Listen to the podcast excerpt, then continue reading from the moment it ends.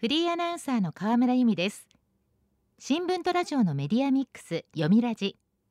読売新聞の取材を通じた最新の情報をもとにニュースの裏側に迫ります。早速今日のトークゲストをご紹介しましょう。今日も電話でお話を伺います。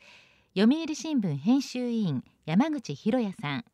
読みラジには3回目のご出演です。よろしくお願いします。よろしくお願いします。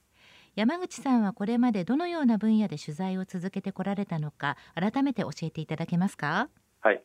えー、がんでは、えー、胃がんや食道がんなどあと心の病気や小児医療医療事故慢性の痛みまあ、高齢者の健康全般などを取材して、まあ、この2年は主に新型コロナウイルスの取材をしています。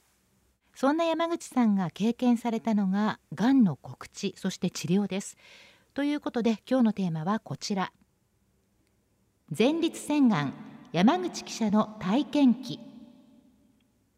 山口さんはおととしの12月と去年の8月から9月に読売新聞長官の医療ルネッサンス欄で体験記を書いていらっしゃいます。今日はそのお話を伺ってまいります。まず前立腺がんが見つかった経緯どのようなものだったんでしょうか？はい、えー、きっかけはおととし7月に受けた会社の健康診断です。検査項目の中に前立腺がんの主要マーカーである PSA の検査がありましてこの数値が基準値を超えていました。そこで8月下旬に東京都内のクリニックの泌尿器科医を受診したんです。でまず、えー、直腸診という検査を受けました。医師が肛門から指を入れて直腸の壁越しに前立腺の大きさや硬さを調べる検査です。で続いて、えー、超音波を発信する装置を肛門から入れてえー、画像で確かめる検査を受けました。この2つの検査を終えて、えー、その医師からがんの疑いがあると言われたんです、はい。えー、それで、えー、翌日医師に紹介された病院でさらに詳しい検査を受けました、えー、これ針生検という検査でこれはあの肛門から器具を入れて映像を見ながら直腸の壁越しにバネ仕掛けの針をこうバチンバチンと前立腺に刺して組織を採取します、えー、私の場合は前立腺の左右から6本ずつ合わせて12本の組織を取りました。採取した組織の細胞を病理が顕微鏡で見てがんがあるかどうか悪性度はどのくらいかを調べます。そして9月上旬に、えー、クリニックに結果を聞きに行くと、えー、やはり前立腺がんでしたと言われたわけです。そうですか、まあ、そもそも前立腺がんというのはどういう病気なのか教えていただけますか？はい前立腺は男性だけにある臓器で膀胱の真下に尿道を取り囲むように位置しています。形や大きさはちょうど栗の実やくるみに似ていて射精や排尿に深く関わっています。この早期にできるがんが前立腺がんで昔は欧米に多かったのですが近年は日本の増加傾向にあります。最新の2018年のデータでは1年で新たに診断された患者の数は9万2021人で男性のがんの中では胃や大腸肺を抜いて最も多い数になっています。そうなんですね。でも前立腺がんと告知されてショックだったんじゃないですか？いやあのそれがそうでもなかったんです、はい、あのまあ日本人の2人に1人ががんになるわけですし、えー、長年の医療取材の中でがん患者さんをたくさん取材してきたこともあってああ俺もがんになっちゃったかみたいなまあ淡々とした感じでした。で告知された時点であこれ体験記書けるなって、まあ、考えたぐらいでしたね。そうなんですね、えー、あとあの前立腺がんはがんの中で生存率がとても高いがんであることも知っていました。まあ、ちなみに昨年11月に発表された前立腺がんの10年生存率は99.2%です。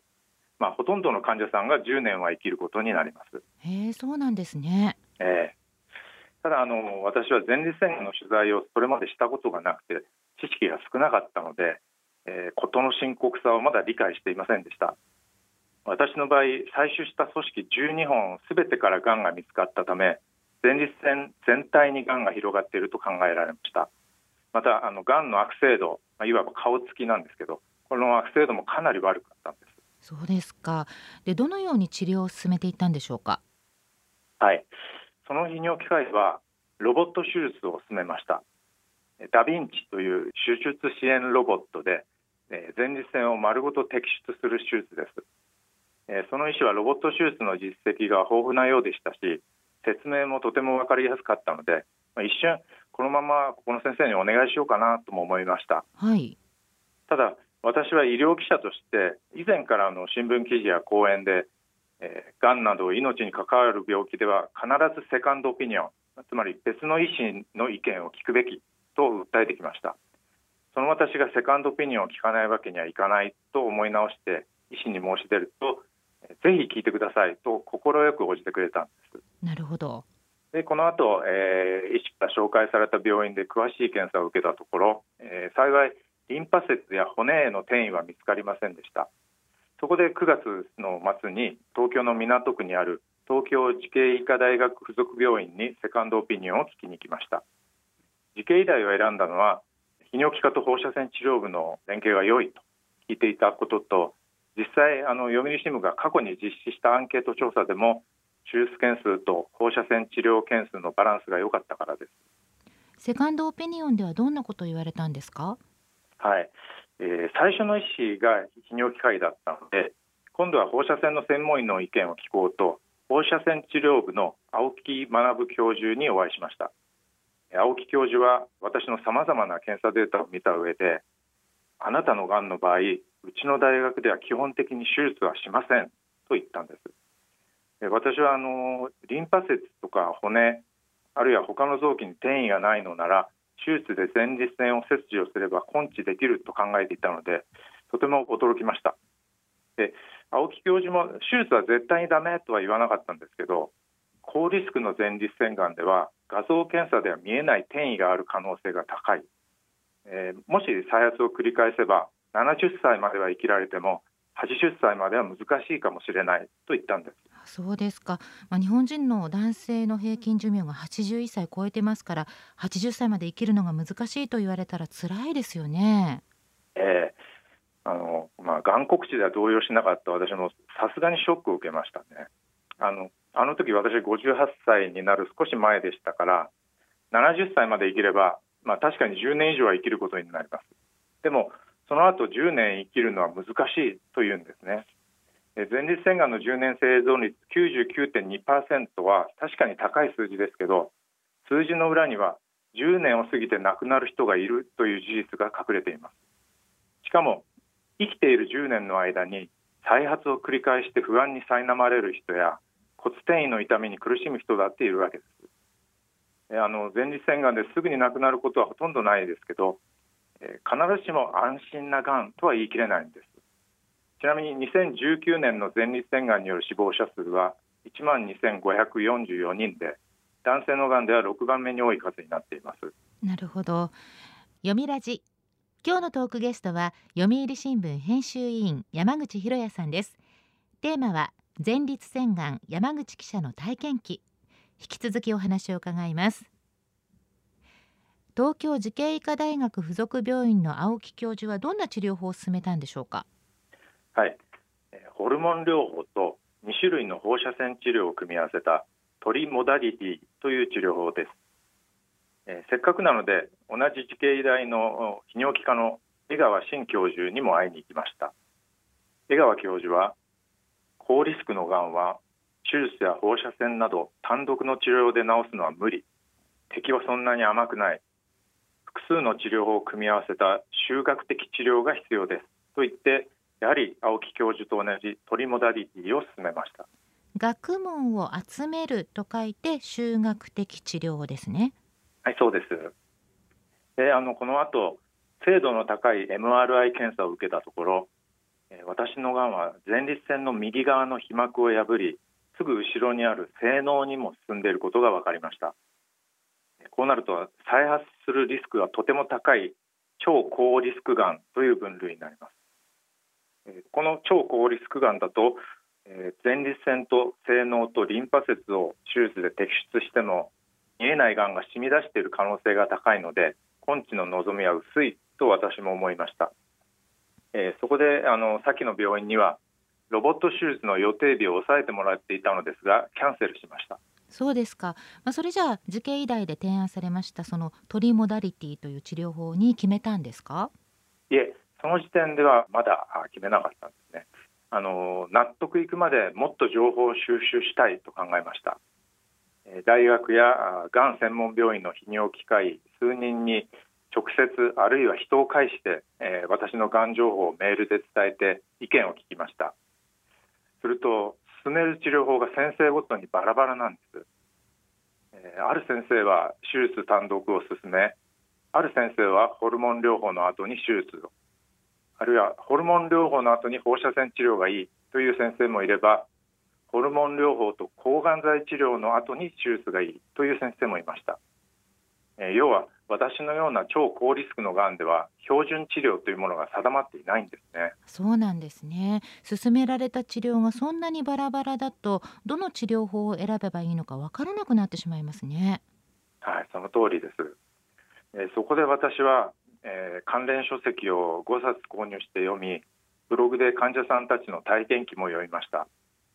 英語は苦手なんですけど海外の前立腺がんの論文にも目を通しましたあと前立腺がんの患者会の戦友クラブに入会してメーリングリストで会員さんたちの体験も読みました。そうですか、えー、それでもどの治療法が私のがんにベストなのかは分かりませんでした。ただ一つ言えることは日本の前立腺がん治療が手術に偏りすぎていること、まあ、これははっきりと分かりました。前立腺がんの場合最初に受診する医師が手術を最優先に考える泌尿器科医だという事情もありますし、えー、日本には欧米に比べて放射線治療の数が少ないという背景もあります。さらに2012年にロボット手術が前立腺がんに保険適用されてからより手術変調の傾向が加速したそうです、はい。えー、先ほどはお話ししましたように私のがんは性能まで進んでいる超高リスクがんなのでロボット手術で摘出しても再発することは目に見えています考えた末に、えー、結局慈恵医大病院でトリモダリティを受けることに決めました。泌尿器科と放射線治療部の連携が良い病院だし2人の教授の説明に納得がいったからです。なるほど。そこまで情報を収集した上で治療法を選択したわけですね。では山口さんが選んだ治療法トリモダリティについて教えてください。はい、えー、まず半年間定期的にお腹に注射を打って前立腺がんを増殖させる男性ホルモンの分泌を抑えます。次に2種類の放射線治療でがんを徹底的に叩き引き続き2年間同じホルモン療法を継続します、えー、私の場合2020年の10月からホルモン療法の注射を打ちました。男性ホルモンが減ると筋肉量や骨密度が減って反対に脂肪の量が増えて貧血気味になります。私もそのせいか疲れやすくなりました。あと上半身がカーッと熱くなるホットフラッシュ、まあ、ホテリのことですけどあのこれに何度も襲われるようになりました。女性の更年期障害に似ています。なるほど。そうなんですね。あと治療が結構長期間にわたったわけですね。そうですね。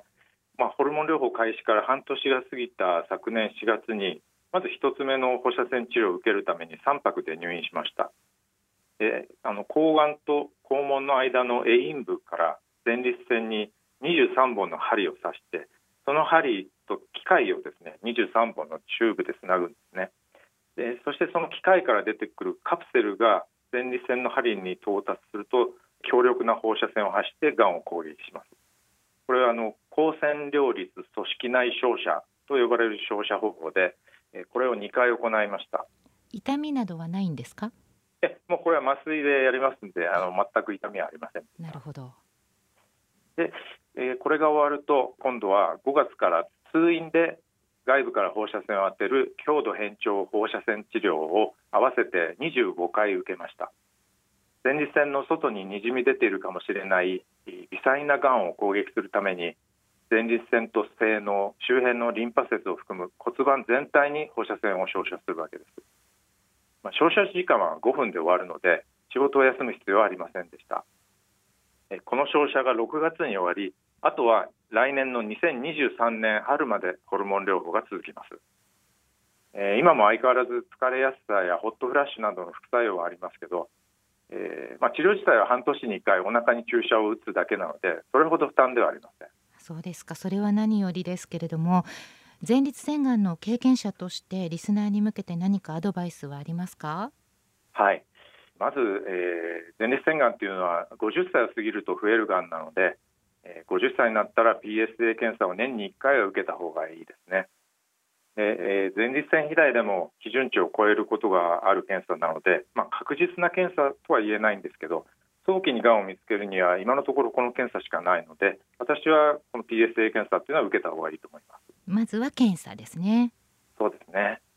で、まあ、もしですねあの前立腺がんが見つかったとしても焦らないことです。えー、がんは進行するんで、えー、すぐにでも治療を始めたくなる気持ちは分かります。最初の医師から再発しても治療法はありますからと言われてすぐに手術を進められるかもしれません。でも再発を前提にした治療はおかしいんですね。で、まあ、最初の治療でがんをやっつけるという、まあ、これが一番大事なんです、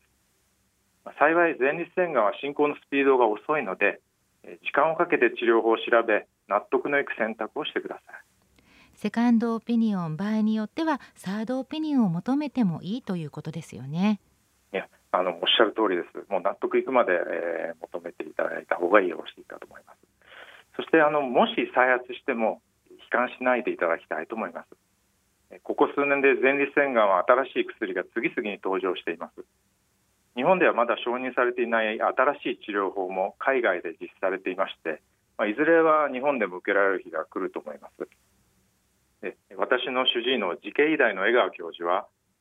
完全に治らなくても進行の先延ばしを繰り返し病気の慢性化を目指せばいいんですと言っています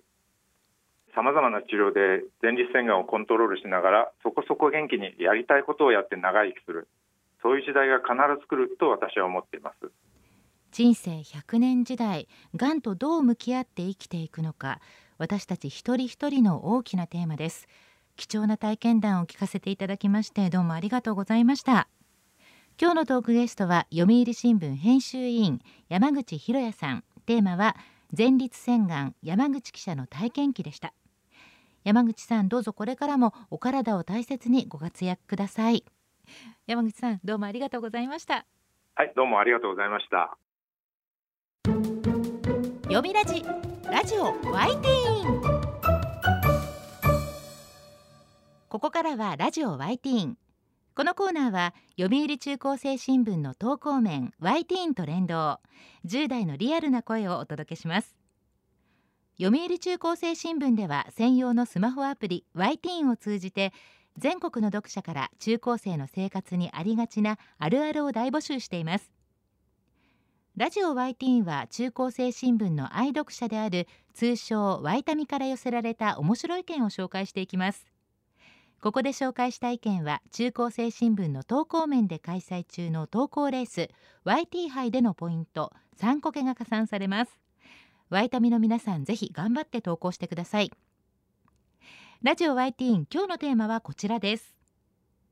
あってよかった入試編。本格的な受験シーズンです。緊張や不安が軽くなった。パワーをもらった。